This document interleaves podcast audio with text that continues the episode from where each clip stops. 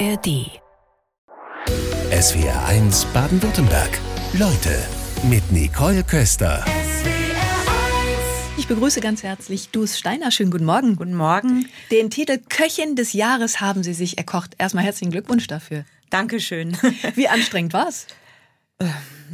Eigentlich war es nicht anstrengend, aber ähm, was ich dazu sagen will, das habe ich mir nicht erkocht alleine, sondern ganz wichtig, mein Mann und unser ganzes Team. Da gehört immer ein Team dazu. Natürlich. Aber, ähm, ist das so ein Wettbewerb, wo man sich dann anmeldet und antritt? Wie lief das ab für diesen Titel? Was können wir uns darunter vorstellen? Nein, nein, das ist ähm, also das ist der Goemio praktisch, also ein Restaurantführer, genauso wie Michelin ist auch ein Restaurantführer und gibt's ja noch mehrere. Und ähm, da gibt's Tester, da weiß ich nicht, wann die kommen und ich kenne sie nicht, Gott sei Dank, weil unser eigener Anspruch ist, dass alle glücklich sind bei uns im Restaurant. Und ähm, also man weiß es nicht und dann ist es dann wenn bei der nächsten Ausgabe ist es dann halt wird's bekannt gegeben, aber ich weiß es vorher nicht und ich kenne Genau, man. Und dann kommt das Urteil und damit eben genau, die Auszeichnung. Genau. Seit zehn, mehr als zehn Jahren kochen Sie auf Zwei-Sterne-Niveau in Ihrem Restaurant Hirschen in Sulzburg. Was gab's denn heute bei Ihnen zum Frühstück? Obstsalat. Ist das so was Typisches oder wechseln Sie da? Nee, ich liebe Obstsalat am Morgen. Obstsalat und ein Cappuccino, aber bitte mit zwei Espresso. Die ordentliche Ladung Koffein zum Wachbleiben. Sie haben mal gesagt, Sie hätten noch nie im Leben schlecht gegessen. Also das heißt, wenn Sie unterwegs sind auf Reisen, ähm, keine Versuchung, irgendwo mal schnell reinzuspringen? Nee, also ich bin da echt konsequent. Wenn ich sehe, nee, das ist nicht frisch oder sowas, dann esse ich lieber nix. Okay, das ist dann mit viel Disziplin verbunden, wenn der ja, kleine Hunger kommt. Aber wenn ich was Schlechtes esse, dann ist danach nicht gut. Das heißt, Sie haben aber schon mal schlecht gegessen. Ja, ich kam vielleicht schon mal vor, dass ich mal schlecht gegessen habe, aber wie soll ich sagen, ich achte sehr drauf, dass ich äh, ordentlich esse und frische Zutaten zu mir nehme.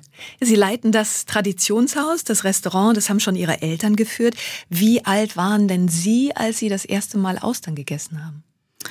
Ähm, drei Jahre oder vier Jahre. Haben Sie eine Erinnerung, wie es Ihnen geschmeckt hat? Nein, ich habe es nur erzählt bekommen. Gab es bei uns an Weihnachten. Ja. Und da habe ich, glaube ich, zu viel gegessen. Also irgendwie haben wir da alle ein bisschen eine schlechte Erinnerung dabei. Die Sterneküche, die ist ja für die meisten Menschen einfach sehr weit weg, weil es, wenn man es sich leisten kann, naja, dann vielleicht alle paar Jahre mal. Sie sagen über die Branche, wir ticken alle ein bisschen anders. Man kann auch sagen, wir sind nicht normal. Wir leben ein Leben der Extreme. Was für Extreme sind das? Ja, also ob das, ob man das Extreme nennen kann, weiß ich nicht, aber wir sind halt, ähm, Food Junkies. Wir lieben Kultur, wir lieben gutes Essen, guten Wein.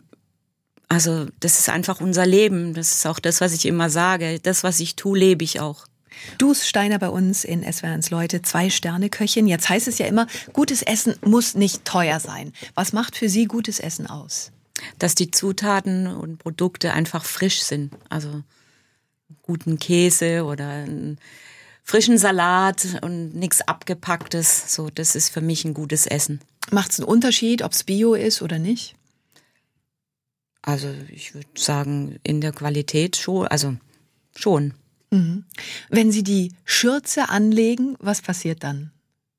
Wenn ich die Schürze anlege. In der Küche, ja. Ja, dann geht's los. Dann sind die Gäste da und dann mach, bin ich am Pass und. Pass bedeutet? Pass ist Pass ist mein Arbeitsplatz. Das heißt, der ist vorne und dann kann man sich das so vorstellen, dass also es gibt einen Poissonnier, einen Fischposten, einen Saucier, Fleischposten, Garde-Manger, Vorspeise und Patisserie, ein ähm, Dessert.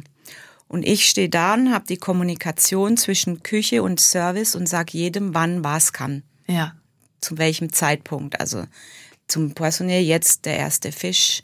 In fünf Minuten geht das und das dazu vom Fleisch. Dann also so, praktisch wie ein Dirigent. ja, klingt ein bisschen so. Ja. Sie haben, glaube ich, mal gesagt, das Ganze wird inszeniert wie ein Theaterstück. Hat es was vom Theater? Können wir uns das so vorstellen? Ja, kann man schon sagen. Was ist die wichtigste Zutat für Sie?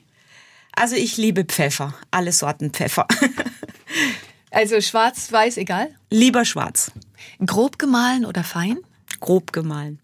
Mag ich's gern. Und ganz egal auf welche Gerichte? Ja, eigentlich schon. Also ich verwende es auch äh, für Dessert und so, finde ich auch gut. Mit, mhm. wenn ich ein Dessert habe mit Schokolade und Kaffee oder auch zum, zum Apfel, zur Birne. Also ich finde, es passt ja. überall.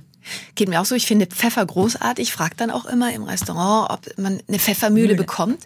Aber das wäre wahrscheinlich ein Vergehen in der Sterneküche, oder? Bei uns steht die Pfeffermühle auf dem Tisch. Okay, sehr gut. der Restaurantkritiker des Gourmillot ähm, hat gesagt, Dus Steiner kocht besonders gutes und außergewöhnliches Essen. Deshalb ist sie für uns die Köchin des Jahres 2023. Wie lässt sich denn dieser Unterschied zwischen guter Küche und Sterneküche erklären? Das ist eine schwierige Frage. Ist schwer in Worte zu fassen? Ja, finde ich schon. Ja. Ich bin da irgendwie, ich weiß nicht, ich Sterneküche, gute, also wer gut kocht, hat einen Stern. Also auch, es gibt ja auch einfache, gute Küche. Ja, wobei Sie wir haben halt, wir haben uns halt spezialisiert. Gut, meine Sterneküche ist, man macht ein Menü, äh, man oder man komponiert ein Menü. Zum Beispiel manche Gäste sagen, es ist wie in einer Oper bei ihnen. Also das ist halt ein tolles Kompliment, weil man macht sich ganz, ganz viele Gedanken, was, wann passt danach und so. Mein Leitfaden ist auch oft, dass ich sage, man muss, es muss immer so sein, dass ich Lust habe auf den nächsten Gang. Und in einer Sterneküche ist es halt so, dass man wirklich einfach ein großes Menü isst und dann, ja, so und dass immer noch Platz für den nächsten Gang da genau. ist. Wie ist es mit dem Thema Ehrgeiz? Wenn man so lange auf so einem hohen Niveau, Niveau kocht, gehört doch Ehrgeiz sicherlich auch für Sie dazu. Also natürlich ein gesunder Ehrgeiz, das gehört schon dazu. Aber zerfressen vom Ehrgeiz, das finde ich nicht so gut. Ja, mit Spaß muss man dabei genau, sein. Genau, mit das Spaß, mit Freude. Und jetzt hat der Restaurantführer Gomio zum ersten Mal eine Frau zur Köchin des Jahres gekürt. Und da wird natürlich dieses Thema Geschlechter massiv diskutiert. Kochen denn Frauen und Männer unterschiedlich? Also alle kochen unterschiedlich. Aber vielleicht gibt es ein paar Dinge, die bei Frauen anders sind wie bei Männern. Aber das heißt nicht, dass die besser oder schlechter kochen. Ja, jetzt wird wahrscheinlich niemand im Alltag widersprechen, dass eher Frauen in der Küche stehen als die Männer. Aber bei Berufswegen gibt es dann mehr Männer. Gibt es wahrscheinlich auch unterschiedliche Ursachen, oder? Also vielleicht ist das Thema Wettbewerb den Männern näher oder Frauen in Teilzeit im Job in der Küche auch schwierig. Wie ja. Sie, blicken Sie da drauf? Also ich denke nach wie vor, dass halt, wenn Familie gegründet wird, dass halt die Frau nach Hause oder zu Hause bleibt beim Kind. Ich meine, das liegt ja auch in der Natur. Und ähm, wir, bei uns war das gar kein Problem bei meiner unserer Tochter, weil es unser eigener Betrieb ist und dann waren wir quasi, wir haben zu Hause gearbeitet. Da aufzuwachsen ist nochmal was anderes. Genau. Und ähm, da, wenn ich irgendwo äh, hinge hin als Küchenchefin gearbeitet hätte, das wäre dann wahrscheinlich nicht gegangen. Ja, das sind dann einfach nochmal ganz andere Bedingungen. Sie sind 91 ins Burgund gegangen zum Sternekoch Georges Blanc. 45 Männer, eine Frau. Wie waren die Bedingungen? Ja, da war ich ja erst 19, also das war nicht einfach. also da habe ich dann schon so manchmal gehört, eine Frau gehört ähm, nicht in die Profiküche, sondern zu Hause an Herd und solche Dinge. Aber ja, habe gelernt, mich zu wehren.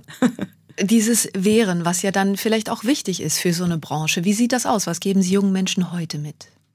Also ich finde es eigentlich unnötig, äh, so wehren oder nicht wehren. Ich finde einfach, also wie bei uns in der Küche, wir haben, wir arbeiten sehr respektvoll miteinander und wir schreien nicht.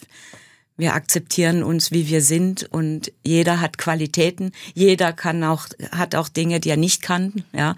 Und ich finde einfach, das muss, da muss man sich zusammenfügen und ordentlich miteinander umgehen. Dann kriegt man auch ein gutes Produkt und Qualität. Dennoch hat die Image ja, die Küche ein anderes Image. Also aufgrund Ihrer Erfahrungen haben Sie dann vielleicht das bei Ihnen anders gestaltet. Kann das sein? Ja, also es ist auch so, mich stresst es unheimlich. Ich habe immer gesagt, ich war eigentlich mein Leben lang im Stress, bis ich jetzt dann nach Hause gekommen bin und es so geführt habe, wie ich mir das vorstelle. Also es ist wichtig, diese Erfahrung zu machen auf der anderen Seite. Was sagen Sie? Finde ich nicht unbedingt. Ich finde, ähm, das hat eigentlich, ist es unnötig. Was war so mit einer Erfahrung, auf die Sie sehr gerne verzichtet hätten? Ja, einfach diesen, einfach diesen Stress immer. Also so, das ist, ja, Ellenbogen, Schreien und äh, so Dinge, die, ich finde, die braucht kein Mensch. Ja. Gab es Situationen, wo Sie dann auch mal gegangen sind, wo Sie gesagt haben, also bis hierhin und nicht weiter?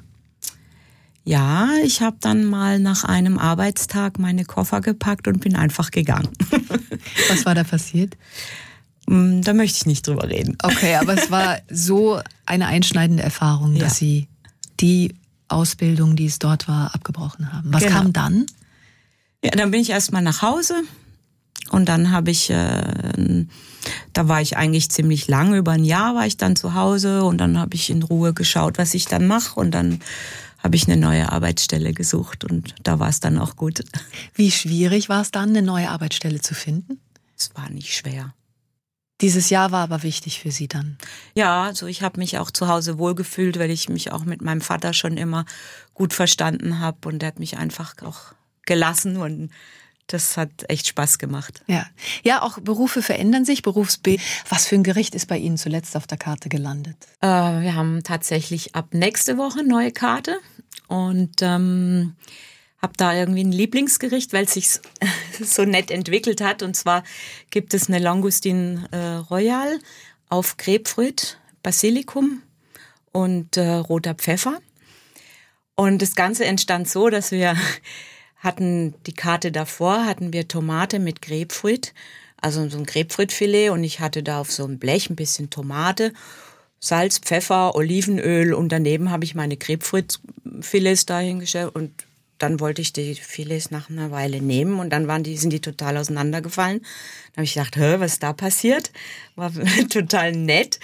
Denke ich, äh, war das das Olivenöl? Dann habe ich Grapefruitfilets genommen, in eine Schüssel rein, Olivenöl dazu, roten Pfeffer und habe so mit dem Finger gerührt und dann wurde es so schön, also so das, die, diese Grapefruit-Lamellen oder so, die haben sich so aufgesaugt mit dem Olivenöl und das hat richtig gut geschmeckt, also gar nicht mehr bitter, sondern wirklich ganz toll. Und dann habe ich gedacht, boah, dann ging es bei mir im Kopf, das zur Langustine, oh ja, das ist gut. Und da dann, läuft der Film wahrscheinlich gleich ab, was man genau. da alles kombinieren kann. Wobei das klingt ja so, als sollte man ruhig mal mit Essen spielen. Also wenn Sie sagen, ja, mit dem Finger dann mal durch und tolle Bilder, die da entstehen, ja. kann man mal machen, oder? Ja. Wenn wir über Herausforderungen sprechen, was war für Ihren Betrieb so die letzte große Herausforderung? Gibt's da was? Naja, ich rede zwar nicht mehr gern drüber, aber es war schon Corona. Das war ja schon etwas ähm, eine Herausforderung. Also zumindest am Anfang, also ja. wo das so plötzlich kam beim ersten Lockdown, da war ich schon etwas überfordert. Aber ich glaube, ich war nicht die Einzige. Ja, wie haben Sie reagiert, als die Nachricht kam, so jetzt ist alles zu? Ja, dann haben wir geschlossen. Dann hatten wir natürlich noch Ware.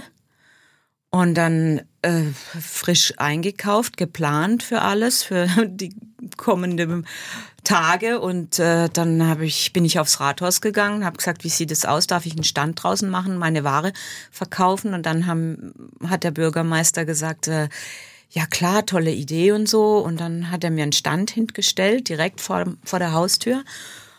Und dann haben wir aus der ganzen Ware praktisch was gemacht. Also aus dem Hummer haben wir Hummermaultaschen gemacht, haben die gekocht, vakuumiert und so weiter. Also mhm. Äh, Brühen in Gläser abgefüllt und so. Und dann stand ich da wirklich, äh, habe das aufgebaut und habe das dann quasi verkauft. Und, ja, ja, also wirklich aus der Not was gemacht. Ja, aus der Not was gemacht. Wie weit ging die Not? Gab es Gedanken, Existenzängste? Haben Sie so etwas kennengelernt? Ja, also ich hatte nie Existenzängste, aber da hatte ich es tatsächlich. Habe ich gedacht, was passiert mit meinen, mit den Mitarbeitern? Also natürlich äh, habe ich Rücklagen, Gott sei Dank. Also so muss man ja auch arbeiten. Aber äh, wenn ich meine Leute bezahlen muss, irgendwann äh, wäre es dann auch nicht mehr gegangen. Und da fragt man sich schon, was geht jetzt, was passiert, was, was machen wir alle und, und so. Ne? Und aber dann war ja die Kurzarbeit und das, sonst hätten wir das, hätte das ja gar keiner geschafft überhaupt. Aus der Erfahrung, was hätte besser laufen sollen, müssen, können? Ich weiß nicht, ich glaube, das ist relativ schwierig, äh, sowas zu sagen, weil ich glaube, da waren wir alle überfordert. Und was natürlich besser war, war dann beim zweiten Lockdown, wussten wir, okay, ab November ist zu und haben uns so vorbereitet, wie wenn wir Urlaub machen. Dann ja. war keine Ware mehr da und nichts und haben das eigentlich dann geplant. Gibt es eigentlich Gerichte, die Sie ins Schwitzen kommen lassen? Eigentlich nicht, nee. Uh -uh. Dass was schiefgehen könnte? Also es wäre schlecht, wenn was schiefgehen würde. Passiert das nicht schon mal? Ja, vielleicht. Also das, was das, was zum Gast rausgeht, da geht nichts schief. Aber dass mal was runterfällt oder dass irgendwie was überkocht oder sowas, so, so Dinge passieren schon. Aber alles, was rausgeht zum Gast, ähm, muss perfekt sein. Träumen Sie schon mal von neuen Gerichten? Hm, ich träume eigentlich nicht von neuen Gerichten. Ich träume vielleicht, vielleicht nicht speziell von neuen Gerichten, vielleicht vom Essen oder so oder äh, vorm Einschlafen überlege ich so über manche Zutaten oder über, über ein Gericht, wo ich denke, boah, da fehlt noch irgendwas, da fehlt der Kick und so und dann fällt es mir irgendwie manchmal nachts ein. Das kann auch sein, aber dass ich jetzt so einen ganzen Traum habe über neue Gerichte, das nicht. Es gibt hier Leute, die haben dann am Nachttisch dann Zettel und Stift liegen, wenn dann irgendwie eine Idee kommt. Gibt es das bei Ihnen? Nein. Das weiß ich meistens am nächsten Tag noch. Und wenn jemand für Sie kochen sollte, kleiner Fragebogen an dieser Stelle, wen würden Sie wählen? Von wem lassen Sie sich am liebsten bekochen? Von meinem Mann? Der ebenfalls Koch ist, Ihr Co-Koch? ja. Gibt es da ein Leibgericht, was Sie haben, wenn Sie sagen, wenn er kocht, dann bitte das? Nee, eigentlich nicht. Nein. Gibt kein Leibgericht. Ich esse alles, ich esse alles gern, was frisch gemacht ist. Wenn Sie auf eine Emotion verzichten könnten, welche wäre das? Auf eine Emotion verzichten könnten. Fällt Ihnen da spontan irgendwas ein? Nee, eigentlich nicht. Es gibt immer so, man verbindet äh, oft Wutausbrüche in der Küche, aber bei Ihnen haben wir schon erfahren, das passiert bei Ihnen nicht. Da achten Sie extra drauf. Ja. Ist sehr ruhig bei Ihnen in der Küche. Bei uns ist sehr ruhig, ja. Stimmt das, dass der Ort zum Wein das Kühlhaus ist? ja, das stimmt. Habe aber lang nicht mehr geweint. das ist schön zu hören. Aber wie kommt es, dass das ausgerechnet das Kühlhaus dann dieser Ort ist? Ich weiß es nicht. Ich bin immer, wenn ich irgendwas hatte, bin ich immer ins Kühlhaus. Also ich weiß es nicht. Es ist irgendwie, man kommt dann runter, ist alleine, es ist kühl, kann tief einatmen und dann ist gut. Von wem nehmen Sie Kritik bereitwillig an? Also eigentlich ähm, von eigentlich von jedem. Also ich bin ein recht offener Mensch, so finde ich so. Ich bin ja, ich habe auch nicht auf meine Meinung. Also ich habe schon bestimmte Vorstellungen, aber ich höre mir gern auch andere Sachen an und bin da sehr offen und zugänglich. Gerade kommen Fragen rein von den SW1-Hörerinnen und Hörern. Aus Schönenbuch schreibt uns zum Beispiel Rolf Herrmann. Ähm, der Gast erwartet immer Bestleistung. Jeder andere Beruf verträgt kleine Fehler. Die Gourmet-Gastronomie jedoch nicht. Hüllt einen das nicht aus mit der Zeit, möchte er wissen. Nee, also gar nicht, weil das ist auch mein eigener Anspruch. Also für, das ist einfach so. Also es ist wirklich mein eigener Anspruch. Und ähm, mich stresst es auch nicht. Ich, wir sind nicht gestresst bei uns. Ich weiß, viele sind gestresst und sagen, ah, wenn du Sterne hast und das und das, aber wir wollen ja. Viele ja, haben die Sterne freiwillig sogar abgegeben, weil es so stressig war. Ne? Ja, aber wir wollen ja so kochen und, und das ist ja nicht mir vorgegeben oder so, sondern mir macht es Spaß, so zu kochen. Und im besten Fall, wenn man dafür ausgezeichnet wird, ist es halt äh, ja, es bringt die Kunden, also die Zielgruppe zu uns, die wir brauchen, die, die Genussmenschen, die wir brauchen. Und ähm, mein, letztendlich müssen wir auch davon leben und es muss ja auch alles funktionieren. Wir wollten über Veränderungen in Ihrem Betrieb sprechen. Corona haben wir eben drüber gesprochen und seitdem haben Sie einiges anders gemacht. Was denn? Ja, ich habe äh, tatsächlich sieben Monate lang äh, drüber nachgedacht, ob ich den Mittagsservice äh, streiche, also nur abends geöffnet weil ich eigentlich schon immer den Mittagsservice nicht mochte, weil das halt schon extrem sportlich ist, morgens Frühstück dann Mittag und dann kurze Pause, dann abends die Gäste. Also das ist wirklich äh, Sportlich und Frühstück muss man zusagen, Sie haben noch einen Hotelbetrieb, daher genau, das Frühstück. Genau, mhm. daher zwar nicht, also kein großes Hotel, wir haben neun Zimmer, aber trotzdem muss man natürlich da sein, ist ja klar. Äh, und da habe ich sieben Monate wirklich drüber nachgedacht, über ein neues Konzept und war beim Steuerberater, weil das muss ja auch wirtschaftlich funktionieren. Und ja, und ähm, dann habe ich gedacht, okay, dann versuchen wir das nach Corona. Und ich bin echt glücklich, dass wir das gemacht haben. Wie ist es mit der ganzen Mannschaft, als Sie das kommuniziert haben? Wie haben die reagiert? Also es war ganz witzig. Ich meine, die jungen Leute haben logisch sich auch gefreut und so. Und ich habe zwei Mitarbeiterinnen, die haben, sind schon seit 40 Jahren im Haus, also alte Schule, auch noch bei meinen Eltern gewesen. Und die kamen da gar nicht klar damit am Anfang. Also die waren ja fast sauer. Und haben gesagt, das kannst du nicht machen, das kannst du nicht machen. Und habe ich gedacht, wir probieren es jetzt einfach mal. Mhm.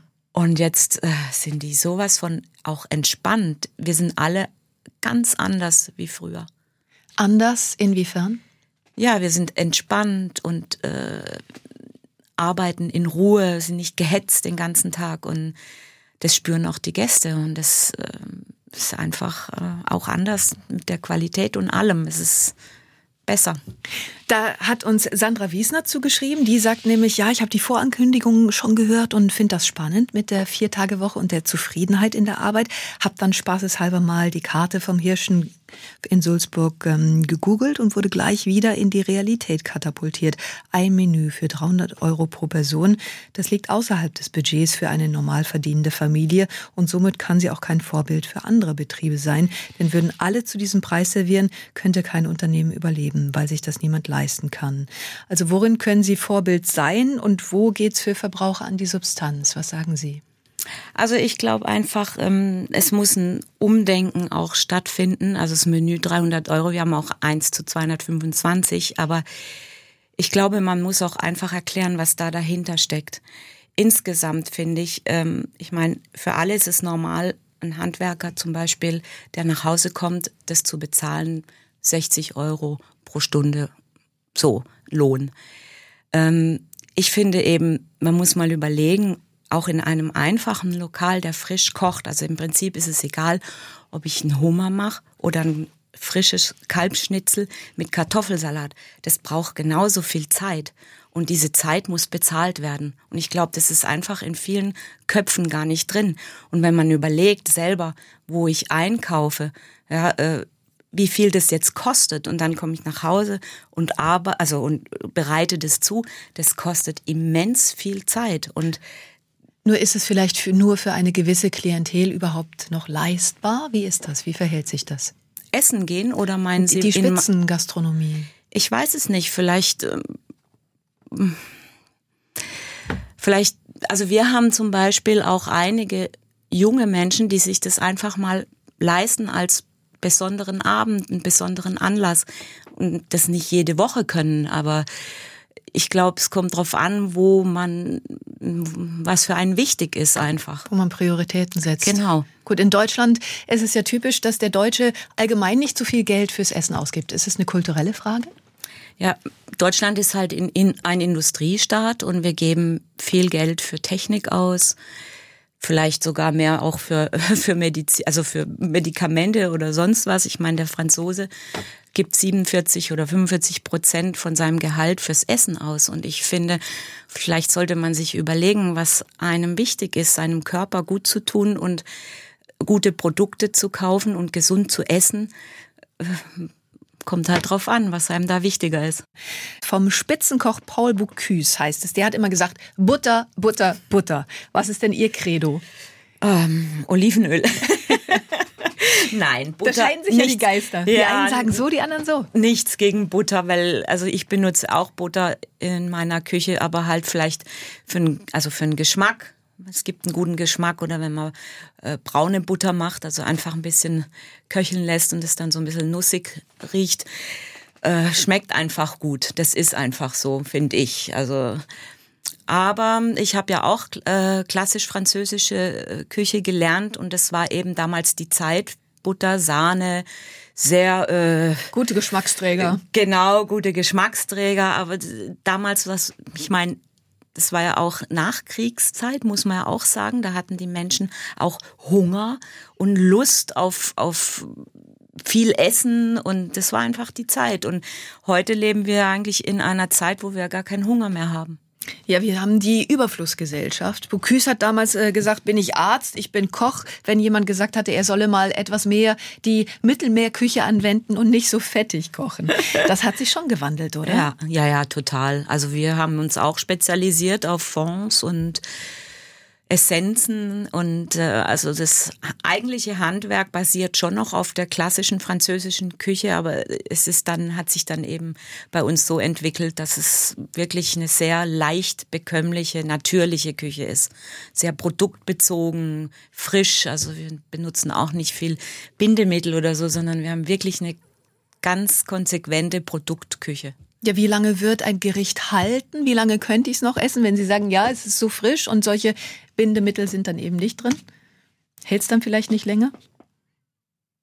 Hm, soll ja nicht lang halten. Ja, ja, aber angenommen, ich wollte es verwahren und wollte es erst übermorgen essen. Wäre das machbar? Ähm, ich weiß nicht. Also wie schmeckt denn was aufgewärmtes manchmal schon gut? Man manche alten Gerichte von so ein Eintopf, der schmeckt immer besser, je mehr man ihn aufkocht. Nein, aber ja. äh, ich glaube so mit unserer Küche, also wir kochen jeden Tag alles frisch. Natürlich haben wir Soßen und Fonds, die über Tage dann auch reduzieren und sowas.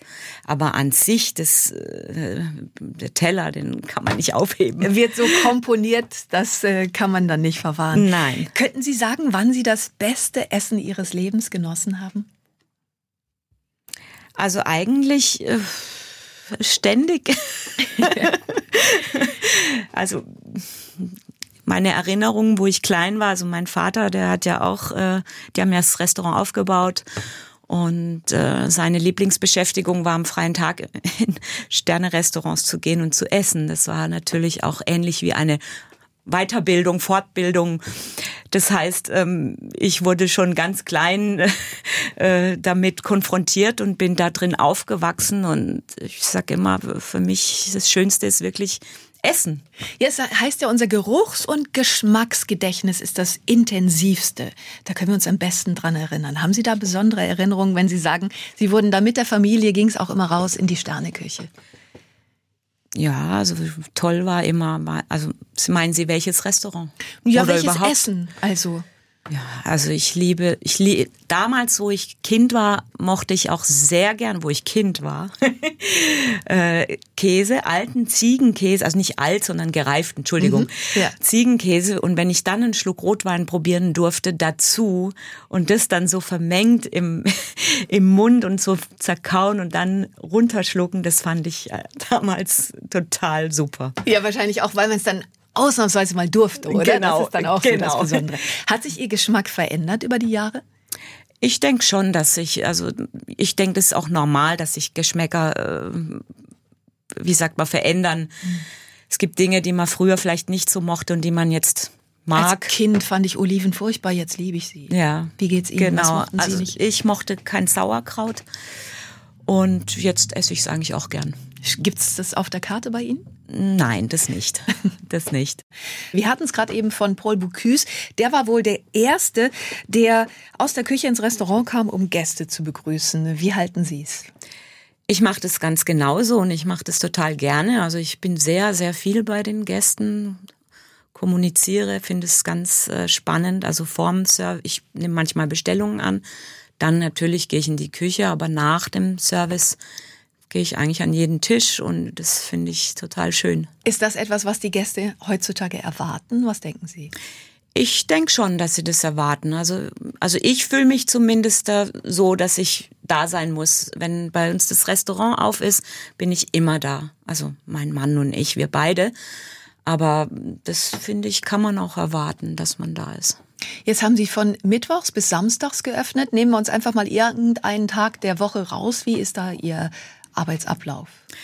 Ja, also ich bin ähm, zum Beispiel vormittags kommen wir um mein Mann und ich um acht ins Geschäft und dann haben wir Frühstücksgäste. Wir sind eben früh da, die anderen Köche kommen erst um 13 Uhr, die haben keinen Teildienst mehr. Aber wir äh, kommen, weil wir einfach ja noch auch gern bei den Gästen sind und dann muss man auch Bestellungen machen. Ich muss manchmal einkaufen gehen nach Frankreich oder Dinge äh, organisieren und so und ähm, dann gehen wir so um 13, 14 Uhr nach Hause, machen unsere Pause. Von 17 bis 18 Uhr ähm, essen wir alle zu Abend, ganz in Ruhe und dann geht's los. Für manche Menschen ist es eine Herausforderung, eng mit dem Partner zusammenzuarbeiten. Wie ist es bei Ihnen? Äh, ich würde sagen, für, für mich ist es eine Bereicherung oder für uns ist es eine Bereicherung. Also es wäre gelogen, wenn man, äh, wenn das immer so einfach gewesen wäre. Aber ich denke, wir haben uns das so erarbeitet und nee, es ist total, wir funktionieren Sie zusammen. Haben die Leidenschaft des Kochens an Ihre Tochter Justine weitergegeben. Die hat auch eine Ausbildung gemacht. Ähm, wie war das, als sie Ihnen gesagt hat, Mama, ich werde jetzt ebenfalls Köchin? Ja, ich fand es schön, aber also mich hat es irgendwie nicht gewundert, weil also wir haben ja nicht nur die Leidenschaft des Kochens, sondern wir haben eigentlich alle die Leidenschaft des Essens. Das lässt sich gut kombinieren. Und ähm, bei uns geht's eigentlich nie um viel anderes wie ums Essen.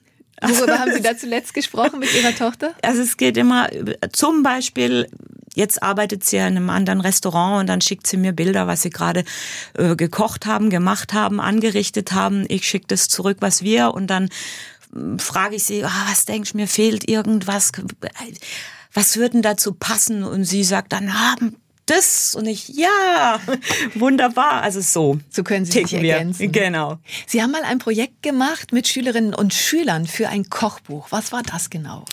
Ja, das war ähm, auf dem Gymnasium. Da hatten die ein Projekt, also ein extra Fach, Vorbereitung für Abitur, aber als Fach ähm, also Ernährung und dazu das Projekt sollten die ein Kochbuch machen und hat mich die Lehrerin äh, angeschrieben, ob ich mal kommen möchte in den Unterricht und mich mal vorstellen, so so ganz normal.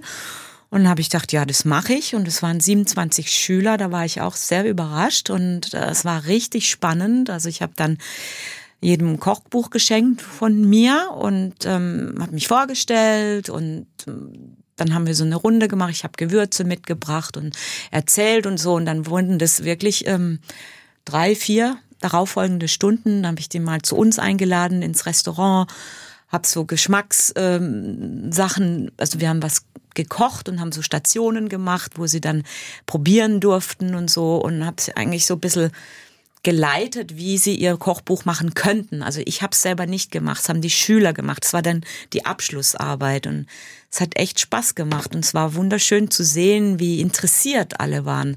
Ja, bestimmt ein tolles Projekt dann auch. Und den Gaumen kann man ja wirklich auch trainieren, glaube ja, ich. Ne? Ja, das kann man schon schulen. Und also es fand ich wirklich eine ganz spannende Erfahrung.